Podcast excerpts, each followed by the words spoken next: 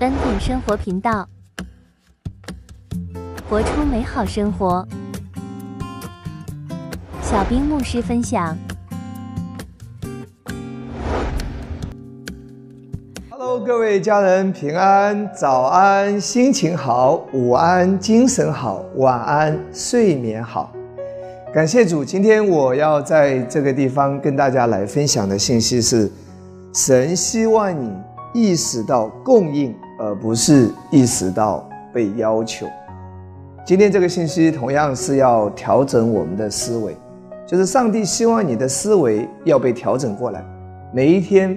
无论你面对工作也好，面对养育儿女也好，面对要去面试也好，要去做一些事情，或者要去啊开展一些教会的事工，要去服侍也好，上帝希望你的思维都是意识到你是被供应的，恩典是够用的。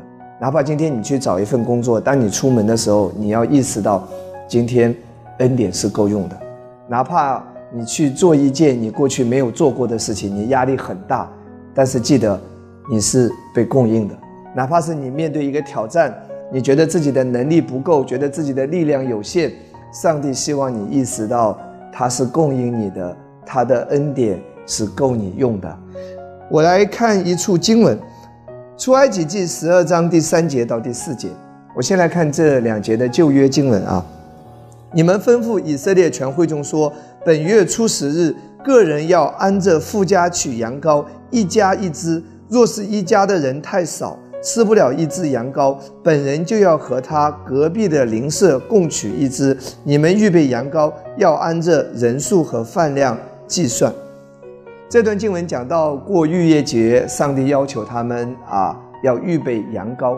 可是，在这一段经文里面，你有没有发现？上帝告诉他说：“每家一只，若是人数太少，吃不了一只，就要跟隔壁的邻舍共取一只。”哎，圣经好像没有说你要算算你家里的人会不会太多，一只羊羔不够吃。圣经没有这样讲哦，圣经反而是说，怕羊羔太多了吃不完，也就是说，不管这个家里面有多少个人。一只羊羔永远是够的，只有多没有少。哇，这段经文好奇特，对不对？好奇怪，圣经圣经描述的跟我们的逻辑有点不一样哎。那你知道有一些犹太人的家庭，可能一家五口、一家六口，那也有一些犹太人的家庭，他生很多，一家十几口，甚至一家二十口都有。可是上帝说，你们永远是够的，一家一只羊羔。只有多没有少，哎，圣经就是这样记载的。这里隐藏着怎么样的真理呢？这里上帝要表达什么呢？其实这里上帝要告诉我们每一个人，这只逾越节的羊羔就是我们的耶稣基督。今天耶稣基督在你的生命当中，你面临所有的一切，无论你的需求有多大，无论你的挑战有多大，记得哦，他的恩典是够用的。你的思维首先要转变过来，不管今天你要面对的是什么，他的恩典是够用的；不管你到了一个新的领域，他的恩典是够用的；不管你今天到了一个新的阶段，到了一个更高的阶段，他的恩典已经是够用的，已经赐下来。阿门。这是思维上的转变。当你思维上开始转变的时候，你就会经历，哎，他在。这个现实生活当中的大能的运行。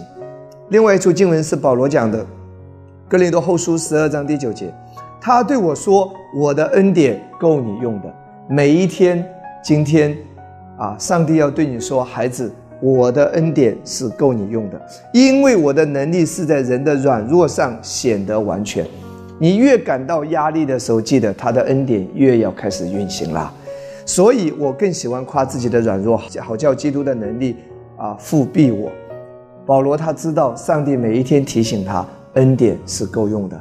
你需要被提醒，恩典是够用的。哈利路亚，感谢赞美主。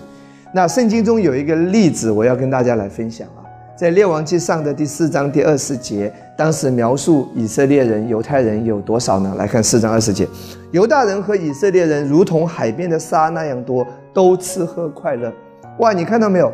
一位年轻的君王所罗门，他要牧养的人是如同海边的沙那样多。所罗门那个时候刚刚才继承王位，所以他的挑战很大，需求很大，对不对？可是，在同一章看看上帝做了什么。列王记上四章二十九节到三十节，神赐给所罗门极大的智慧、聪明和广大的心，如同海沙不可测量。所罗门的智慧超过东方人和埃及人的一切智慧。换一句话说，无论需求有多大，神的供应总不缺乏。无论神赐给你什么样的使命，其实这根本不是要求，他更大的供应早已为你预备好了。今天啊，无论。你你的工作，还是无论你的财务，无论是养育儿女或者教会事工，神都会提供你愿意做的心，并且赐给我们一切的恩典，能够去完成这个使命，赐给我们一切的恩典和能力，去胜过所有的挑战。所以不要再说我压力太大了，不要再说啊我感觉不行了，不要再说我好像。迈不过去了，不要再说这座山把我压垮了。上帝要你调整思维，恩典是够用的，而且恩典是更大的，它的供应是超过一切的需求的，而且恩典供应已经赐下了。当你思维转变的时候，你就能够经历到它。